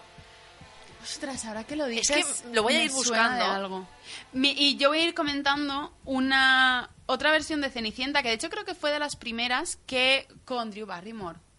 La de Ever After a Cinderella Story llevando un matrimonio, un, un matrimonio, un maquillaje y un vestuario preciosísimo. Angelica Houston como madrastra, que bueno, también lo hace bien, le damos el segundo puesto. Eh, Barrymore de hecho ha dicho que esta ha sido su peli favorita de todas las que ha hecho. ¿En serio? Sí, fíjate tú, por, por encima de Los Ángeles de Charlie. Eh, la película también es una revisión del cuento de Disney y de la versión de los hermanos de los hermanos Grimm. Luego también tenemos, ya por terminar, las de mm, las de Blancanieves y el y el cazador. Que yo es la primera vez que a mí la segunda parte, la de The Huntsman, me gustó ¿Te gusta más, que la primera? que la primera. A mí también me pasó. Es que la primera me pareció un ble absolutamente absoluto. Y, y creo que fue por las actuaciones, porque en realidad la historia me gustó. La historia me, me gustó bastante como, como la hicieron, pero es que me pareció tal ble. Pero el segundo sí está guay porque está ahí. eh, ay, perdón, la que va a hacer de Mary Poppins, Emily. Emily Blunt. Que, que lo hace bastante bien. A mí hay una peli que me gustaría mucho ver en acción real, pero porque es una película de Disney que me gusta mucho lo que cuenta, no tanto como lo cuenta. Pocahontas, para mí es una historia que debería... Pero esa es súper problemática. Es muy problemática, hecho, ese es el esa- tema. Esa nunca va a llegar a ser real. Preparando esta sección, uno de los artículos que leí es películas que nunca se van a hacer y una de ellas es Pocahontas. Pues Pocahontas es, una película que me encantaría ver. Es que es preciosísima. A mí Pocahontas me encanta. Lo que pasa es que está tan alejada de la realidad y es También era tan- muy problemático Peter Pan y tenemos 800.000 versiones de Peter Pan acción real. Hay más versiones de Peter Pan de acción real. Yo necesito más.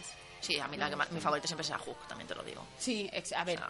Hook es mágica. No, no, No hay hay que lugar. añadir, no hay que añadir nada más. Bangarang, o sea. me faltan muchísimas en esta lista, ¿eh? Me podía haber ido, me, me podía haber ido más independiente todavía. Una de las más geniales que a mí me gusta mucho y es una reinvención y, y- y reescripción es Hansel y Gretel, interpretada por, por, ahora no me sale el nombre, Jeremy Renner. Ah, sí. Oye, una versión mágica en la que él es diabético de tantos dulces que comió de pequeño. Es, que es, es que me parece mágica esa película. O sea, es tan mala y me gusta tanto. La traje a un programa como película recomendada. Esa fue mi shame, porque no tengo vergüenza alguna. Oye, pero no, pero mucha vergüenza que no he metido a Hook. Hook, es que Es yo no que- entiendo qué has hecho. Si Peter Pan tiene un montón de, de acción real. Es que de- verdad no, no he caído. Y Robin Hood también tiene. Bueno, pero, Protagonizada ah, bueno, por Devon Sawa, pero que era que el chavalito que hacía de Casper en Casper. Robin Hood era famoso antes de la Robin Hood de Disney. Entonces no, no sé si puedes considerar Robin Hood de Disney un remake Ya, de dibujos Sí que es verdad que yo de pensaba una más historia. en pelis de dibujos que también han tenido acción real. En mi cabeza lo pensaba más así. No, he Claro. encont- no he encontrado, por cierto, la película que te digo de, de, de Blancanieves y los siete enanitos, pero la voy a encontrar y la vas a sufrir. O sea, vas a tener Vale, que ver esas la voy a ver. Eh, prometo traerme Hook como película de 10 años dentro de, de poco para no, analizarla creo bien. que, creo que no vas a poder porque me suena que ya la traje yo. En un, How en- dare you. En un villanos. Sí. Es que, es que aquí nos lo hemos Arantxa, me quitas todo lo bueno. Nos lo hemos inventado y nos hemos creado nuestras propias lagunas legales para traer las películas que queríamos y Hook estoy convencida de que fue una de ellas. Tiene que haber pasado, sí, efectivamente. Eh, vamos a avanzar, vamos ahora Mm. a la peli de ayer, que es esta sección en la que ya sabéis nosotros os recomendamos una película que a nosotros, pues por H o por B, nos gustó mucho. Técnicamente hay aquí un, un- un epígrafe no escrito que dice que esa película tiene que tener más de 10 años vista. Bueno, bueno, hoy no ha sido así. El tiempo está pasando muy rápido. Hola, me llamo Erin Gilbert, doctora en física de partículas. Esa porquería se te mete en todas partes, en cada grieta. Cuesta un huevo quitártela. Hemos dedicado toda nuestra vida a estudiar lo paranormal y ahora hay avistamientos por toda la ciudad. Ahí fuera hay gente que necesita nuestra ayuda. Holzman, eres una ingeniera brillante. Erin, nadie sabe de física cuántica como tú. Siempre me pasa. Me uno al club. Conozco Nueva York. Aceptada. Hola, vengo por el trabajo de recepcionista. Hola, contratado.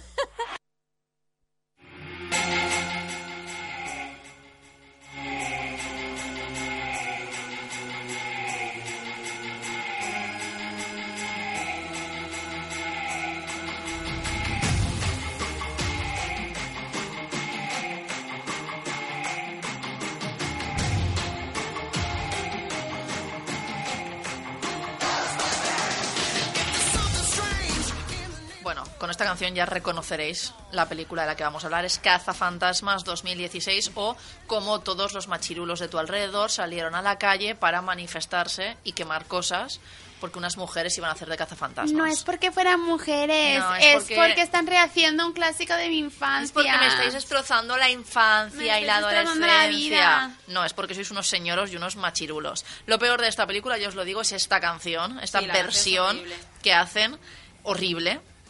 Que no me acuerdo ahora quién la firma, pero, pero ahora Alguien. Ahora lo buscaré. sí, un rapero y una No rapera, importa, básicamente, ya te lo digo.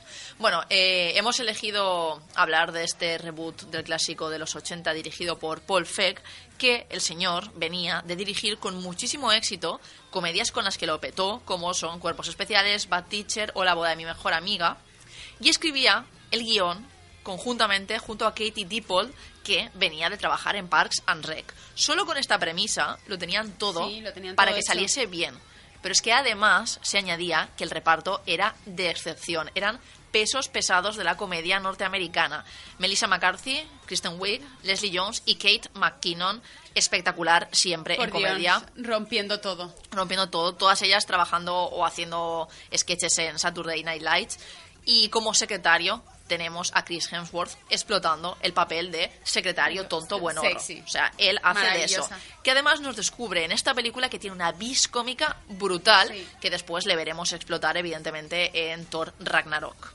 ¿Qué nos cuenta esta historia? A ver, para los que hayáis vivido debajo de una roca y no conozcáis el clásico de los 80, prácticamente lo reescribe y vuelve a contar una historia que ya conocíamos. Manhattan, en Nueva York, después de casi 30 años sin saber de los fantasmas, pues vuelven junto a los demonios que se han vuelto a escapar de los infiernos para destruir la ciudad.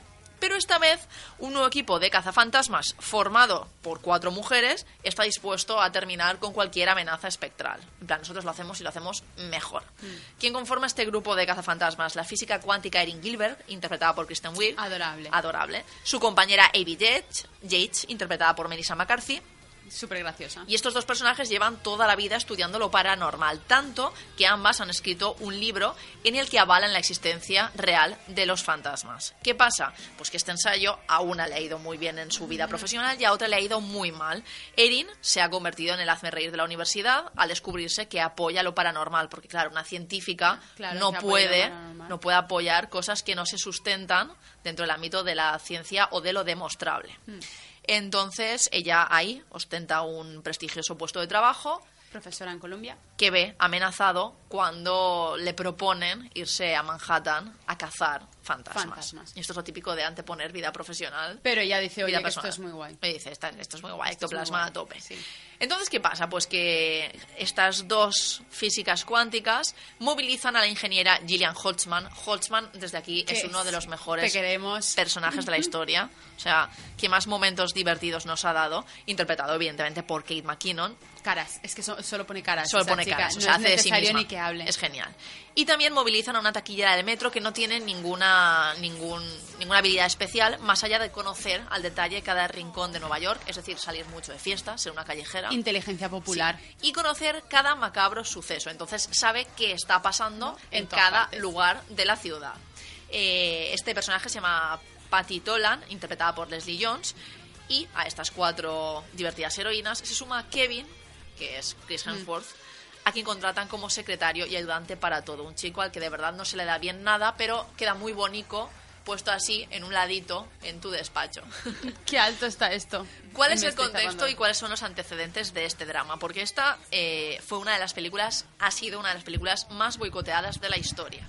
Los señoros, en 2014-2015, cuando sale a la luz que va a haber un remake interpretado por mujeres de los cazafantasmas, empiezan a dramar en foro coches y diferentes sitios del mundo, en plan, es que me estáis destrozando la adolescencia, es que vaya mierda, Es que porque es necesario, Es que no es se haga- necesario. que se hagan sus propias pelis. es que mujeres, es que no sé qué, es que no pueden ser cazafantasmas, es que tienen la regla. Bueno, su tráiler fue el más criticado en YouTube de la historia. De hecho, es el tráiler de película que más... Sí, que tiene mogollón de dislikes. Que más dislikes ha conseguido. Eh, están tan locos y se organizaron tanto, porque ya sabemos que los lerdos juntos hacen mucho ruido, que acosaron a las actrices, no al director, no tanto al director como a No, las actrices, porque, ni claro, a Chris Hemsworth, no, a ellas. a ellas es las acosaron en las redes sociales tanto que Leslie Jones tuvo que hacer frente a una verdadera horda de insultos racistas que la llevaron a abandonar Twitter. Insultos racistas que iban desde llamarla simio hasta mandarle fotos de sus culos e incluso una foto de ella misma con semen de una de las personas que la estaba insultando en Twitter. O sea, de estar muy mal de lo que viene siendo la azoteíta, de no haber nadie al volante. Es que, a ver, a, a mí me parece una hipocresía estas discusiones porque luego cuando intentas argumentar te dicen, no, yo es que estoy en contra de todos los remakes. Ya, pero es que pero es que qué casualidad que con los remakes de mujeres se monta... Estás más en contra. Estás más en contra Sí. aún. Eh, luego acusaron también a Sony de, como tuvo tan mala acogida, de incendiar un poco el debate Sí. de género. Y venderla como una película feminista. Y venderla. Pero es que era una película Sí. feminista. El problema que, que es- estamos solucionando ahora, pero que hemos tenido durante décadas, es la falta de diversidad de los personajes femeninos. Entonces, no es solo que esté bien que se rehagan los cazafantasmas con mujeres, es que ¿cómo, cómo pensaríamos si rehiciéramos todas las películas de la historia del cine cambiando de género? Yo entiendo que tiene que ser horrible ver amenazado lo que has conocido como normal toda tu vida, pero escúchame, es que yo también quiero tener representación en la gran pantalla. Llámame loca. Claro, es que ¿Qué además quieres que no, no los veo protestando porque vayan a hacer el Rey León. Oye, me van a destrozar. Mira, qué pesado se pusieron también con Lara Croft y con que no tenía bastantes tetas. Exacto, ¿En es serio? que ¿Real? es que cuando cuando dicen eso es totalmente totalmente totalmente irreal. Pues de hecho el reparto tuvo que lidiar con comentarios misóginos y xenófobos, básicamente por participar en esta película. Mm, desde la película... Pero no es una cuestión de género, ¿eh? No, no. O sea, desde la ellos- película ya tenían esto muy previsto Mm. y evidentemente trataron también el tema, lo tenemos nosotros en audio. ¡Annie, para ti ese pasillo! ¡Yo iré al de más allá! ¡Vamos para allá! ¡Ah! Vale, no sé seguro si ha sido por racismo o por machismo, pero me he cabreado mazo.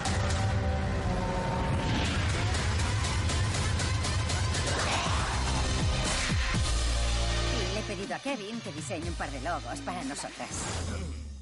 Oh, ¿tú no ves que eso no nos da muy buena imagen? ¿Son las tetas? Porque puedo hacerlas más grandes. Ah, Bueno, pros de esta película, porque yo soy una defensora de esta película, que es un blockbuster palomitero que te da momentos de felicidad y risas. Yo también soy muy pro de Pros. esta peli. Vemos cosas nuevas, por ejemplo, vemos un nuevo coche, un nuevo Ecto One, tunean un coche fúnebre, vemos también nuevos uniformes y pistolas puto geniales de plasma de protones que lo revientan todo. ¿Sabes cómo se dice coche fúnebre en inglés? Porque esto tiene una razón de por qué es un coche fúnebre. No. Se dice hair. ¿Por qué? Se dice hair. Se llama hair. Y suena como de ellas. Porque Madre es mía. is hers. No sabía. No sabía Pues que- ahí, ¡pum!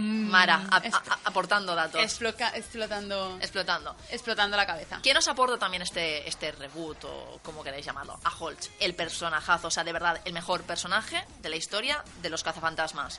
Además, este personaje inventa un fucking millón de cachivaches que nos hacen muy felices, como trampas a atrapa ectoplasmas, guantes de plasma, pistolas y hasta granadas, un poco el rollo eh, James, James Bond, Bond. pero súper bizarro, ¿sabes? También tenemos guiños mm, para regalar fantasmas con babas verdes, el muñeco más malo, moquete, es decir, vemos muchas cosas que ya veíamos en las originales. De Holtz también mola mu- muchísimo que tiene un crash gigante en Erin. Sí, sí, o sea, Y no lo exploran por es lo una- mismo. eh, no, es una peli con muchísima representación que no se atreven a tocar porque era como muchos campos. Claro, ya. era como... de- Y además es por lo del rating, por lo del rating que, que estábamos comentando la semana pasada. Pero, pero claro, Holtzman ligaba muchísimo con Erin, la otra se ponía súper nerviosa. Pero además una doble moral, porque a Erin le gustaba Chris Chris, Hemsworth, Hemsworth. Y prácticamente lo acosaba, mucho más. Bastante más. Hombre. De, eh, por cierto, mm, a Bill Murray, actor original de esta película, Le le encantó. O sea, le encantó la versión 2016 de Normal. Cazafantasmas. Entonces, si tanto era vuestro ídolo en vuestra infancia, machirulos, pues su palabra es ley. No era que lo habían obligado. No, no, no. Él, él fue uno de los que desde el principio dijo que sí participaba en la peli. Solo uno de los originales no quiso, bueno, y el que había fallecido, Ya. no quiso No, participar. no quiso tampoco. No. No quiso volver de la No, tumba. no quiso, no, no le apetecía volver en forma de fantasma. Mola millones, por cierto, que ellas no sean un reflejo de sus homólogos masculinos. Es decir, Mm, ellas tienen sí. entidad y Mm. personalidad propia, ninguna es el Bill Murray femenino. Eso está muy bien. Mola también que desarrollen la tecnología, que nos cuenten cómo funcionan las armas, que se coquetea un poquito con la naturaleza de la energía maligna que alimenta a los fantasmas. Es decir, te explican más cosas, también Sí. cómo se forma el grupo, cómo llegan a, a combatir a estos fantasmas, nos enseñan por su base de operaciones, e incluso nos habla de cómo se financian, es que me parece maravilloso. Mm. ¿Cuál es el único problemita que yo le veo a la peli? Que no se, no se toma como un reinicio, es decir, siempre sigue la estela de la peli de los 80. Sí. Entonces va a rebufo, eh, ex- recurre a, a guiños constantes. Se queda medio camino. Sí, se queda mucho con, con el temita de la nostalgia y tal. Mm. Entonces no encuentra su camino por sí misma. Esto es, Pero esto, una vez más, no es culpa de, de ellas, es culpa de- del director y Claro. del guionista. O sea, es que ves una peli un poco con un guion un poco flojo que ellas te levantan y bueno, tendrías que haber haberte atrevido a expresar tu propio camino, a explorar, perdón, tu propio camino más allá de apoyarte en la película original porque tienes miedo a, a no vender. Es que de hecho yo ni siquiera sé cuánto guion tenía esta película, porque en YouTube las actrices. em, en YouTube no, o sea, en general las actrices improvisaron muchísimo. Sí. En YouTube hay horas y horas de las actrices diciendo lo mismo con otras palabras y haciendo chistes, porque por ejemplo tienes a Kate McKinnon o a Leslie Jones y- o, o a Melissa McCarthy que están súper acostumbradas a la improvisación e improvisaban muchísimo. Entonces, yo creo que de esta película tuvieron que haber grabado al menos 10 horas y luego cogieron los mejores chistes que estas chicas soltaban. Bueno, como curiosidad es decir que eh, esta película costó 144 millones de dólares, pero debido a la campaña boicot que se le hizo, tuvo que gastar la misma cantidad en marketing. Entonces, evidentemente, pues no resultó beneficiosa. Y, además, eh, para que veáis cuán importante es la representación, pese a que esta era una película interpretada por mujeres, el merchandising de Mattel se olvidó de incluir a niñas en los en- productos que iba a vender. Ah, O sea, vaya, muy pro- bien. Productos de una película basada en mujeres que solo incluían imágenes de niños Pero en las cajas. Una, una consecuencia súper bonita de esta película fue que eh, en el Halloween siguiente, porque esta película se estrenó en verano, y en Halloween muchísimas niñas se Sí, disfrazaron claro. de Y. Hodgman ha pasado a la historia como uno de los grandes personajes femeninos, Y, seguro. y, eh, yo me acuerdo que vi en Twitter una historia de una chica que dijo cuan- que cuando yo era pequeña, allá la obligaran a ser la secretaria. No la, Claro. Como era la única niña del barrio o de la familia o de lo que sea, ella tenía que ser la secretaria. Y que ella estaba muy orgullosa de que hoy su hija fuera de cazafantasmas. Y por cierto, todos esos hombres que se quejaron de la cosificación de Chris Hemsworth en la película, mm, mm, que sepáis que es una parodia de cómo Claro, las es la mujeres son representadas habitualmente en las películas de hombres para hombres. Es, es la ironía. Es la ironía. Está bien. Sé que o no la- os cuesta, no la pilláis y tal, pero, pero va, va por ahí, sí. os lo prometo. Y nada, que esperemos que estéis todos bien. O sea, Sí, o sea, que sabemos que fue un shock. Eh, esperemos que nos haya que vuestra la vida, capacidad verdad. reproductiva siga intacta. O sea, Exacto. no queremos que tengáis trau- este- Traumitas. Traumitas, sí. Traumitas. Suceso este postraumático. Mm. Vamos ahora en tu cuenta o en la mía porque vamos a hablar, evidentemente, como no podía ser de otra forma, de Operación Triunfo.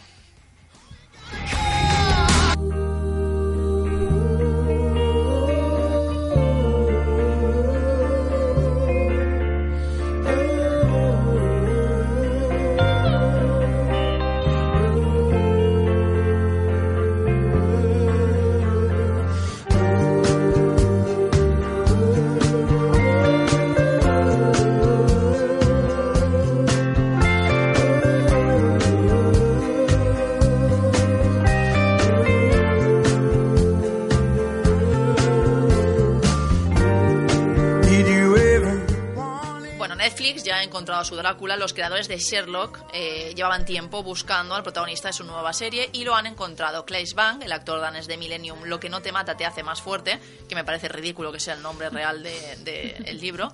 Eh, van a crear una miniserie basada en la obra de Bram Stoker que comenzará a rodarse en 2019 y de momento solo sabemos que estará ambientada en el Londres victoriano, donde el conde Drácula buscará y se alimentará de sus presas. Otra noticia que nos llega desde Netflix es que va a convertir Matilda y Charlie y la fábrica de chocolate en series. Me van a arruinar la infancia. ¡Sí, qué drama! Y esto... También, evidentemente, Las Brujas o El Gigante Bonachón, porque mm, han comprado los derechos de las novelas de Roald Dahl y ya tienen, evidentemente, experiencia con la adaptación de una serie de catastróficas desdichas. Y seguimos hablando de Netflix, ya os he dicho que parecía que hoy nos pagaba el programa. Ha anunciado un proyecto que me tiene fascinada. Fascinada, rollo como me tuvo Scam en su momento. Eh, se llamará Criminal y es una serie revolucionaria porque contará 12 historias ambientadas en Francia, España, Alemania y Reino Unido, cada una rodada en el idioma local. Eh, es una innovadora ficción que reúne cuatro equipos creativos de distintos países y se desarrolla en un único escenario, la sala de interrogatorios de una sede policial. Y entonces cada uno de estos países será el que rodará los tres episodios que le correspondan en su ciudad, en su país natal y en su idioma natal. Me parece, me Qué parece pasada, que es estamos brutal. cruzando fronteras y Es que es como reescribiendo el futuro de las Netflix series. es ahora mismo los que están trayendo los, los proyectos más innovadores y Sí. más interesantes. O sea, es inevitable. Y vamos ahora a escuchar la sintonía que veníais pidiendo desde que empezó el programa por la que habéis venido a correr al cine insensatos. Operación Triunfo.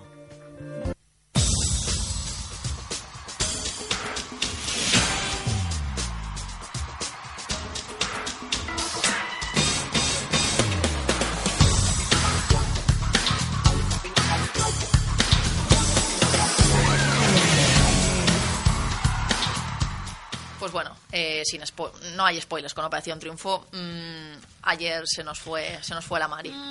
Se nos fue la Mari, la Mari de España. Era, era un duelo, era un duelo jodido. Estaban Mari y Marta nominadas la una contra la otra. Sí. Yo quería que por justicia divina se quedase Marta porque tiene mejor voz. A mi impresión, aunque es muy odiada en las redes sociales, pero a mí me parecía que tenía mejor voz y que debía quedarse en academia.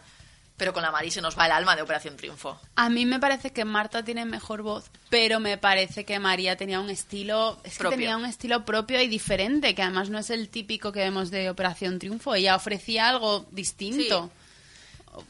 A ver, tampoco, yo creo que ellos tampoco querían mantenerla mucho más en el programa. Ya, yo O sea, creo que tampoco. Hubiese salido nominada en esta, en una nueva ocasión. Sí, o sea, ellos ya tienen clarísimos sus, sus finalistas. Mickey y Famous van a estar ahí, obviamente. Ay, sí, que nos está metiendo. El propio Tinet Rubira está llevando a Miki en volandas hacia la final, ¿eh?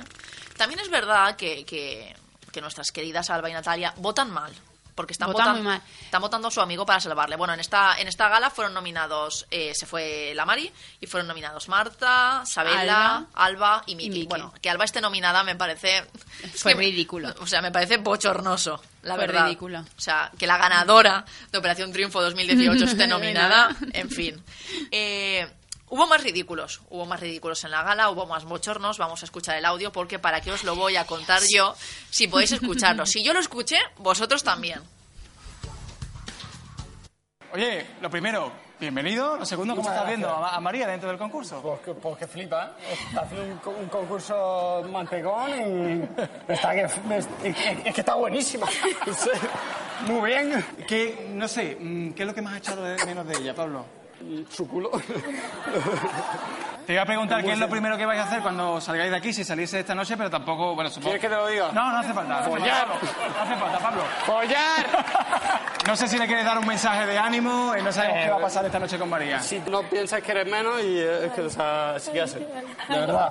Eres un mantegón, ¿eh? Eres un mantegón. Y estás buenísima por la tele, te lo juro, ¿eh? Cada día estás más buena. No sé si es por el fitness o por qué, pero que cada día estás más buena. A ver, todos... Ay, qué, qué nerviosos nos ponen los Todos, directos. todos vivimos este esperpéntico momento como algo que preferíamos haber evitado. Yo sentí mucha vergüenza ajena en mi interior, mucha. Mm, Yo querría morirme y creo que María un poco también.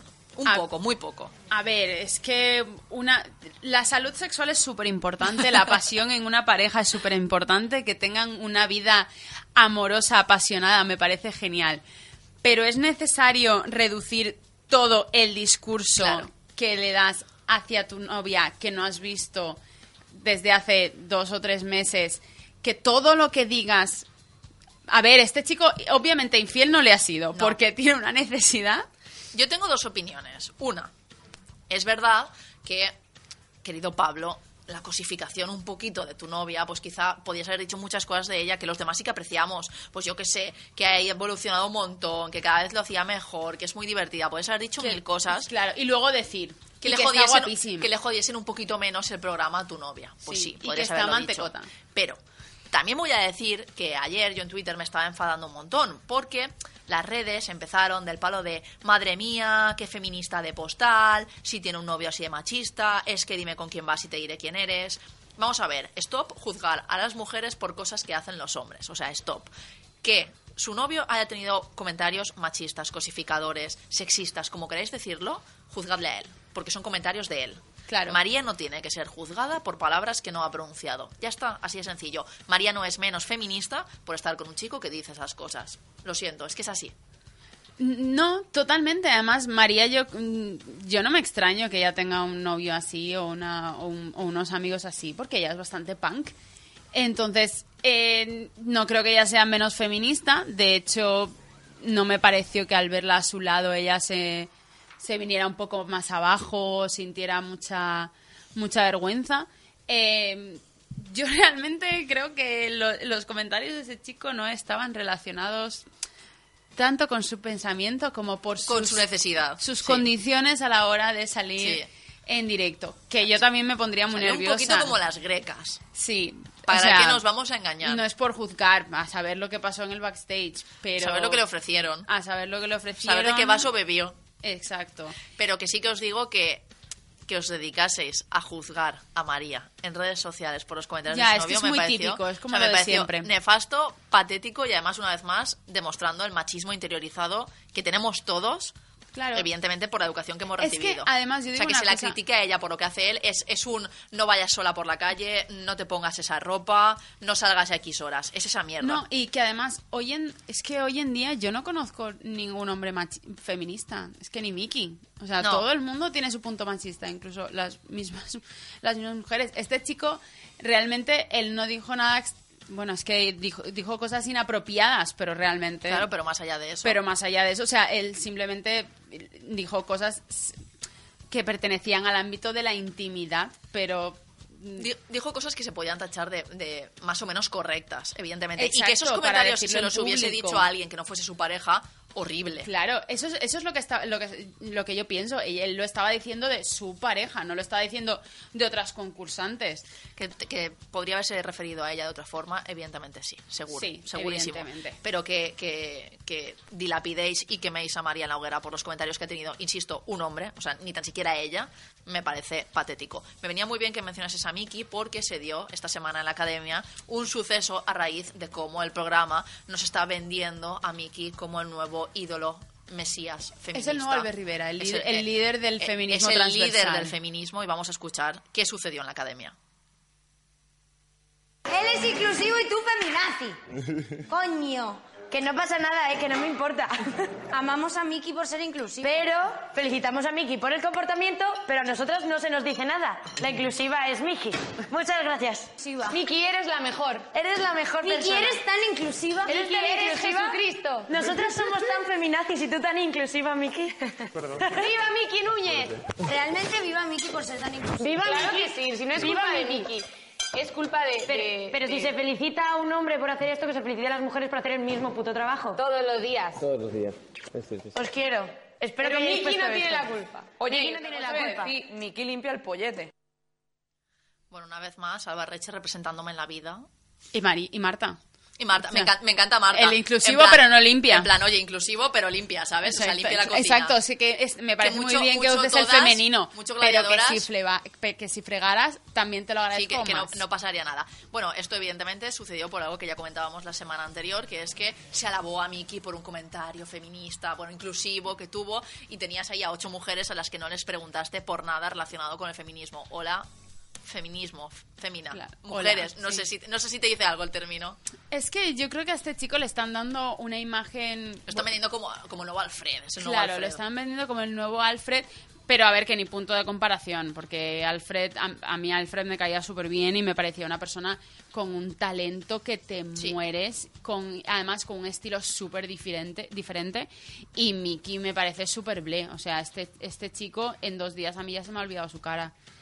A No, él- no, no van a dejar que se te olvide, ya te lo digo. a él, a él lo que pasa es que lo están destinando a un público muy concreto, lo cual me parece bien, pero estaría bien que lo envolvieran con mensajes un, un- un poquito mejores. Eh, sí que me gusta mucho lo que dice Albarreche. Él es feminista, él es inclusivo, nosotras somos, Somos feminazis. Pues creo que esa sería la reflexión final. Titular. Sí, el gran titular, titular. Del, del mundo, del mundo entero. Miki ha sido salvado una vez más por sus amigas Natalia y Alba, nos lo vamos a tener que tragar hasta la final. Yo sufro mucho. Famous despertó por fin de su letargo, apareció. E hizo algo guay. Hizo algo genial.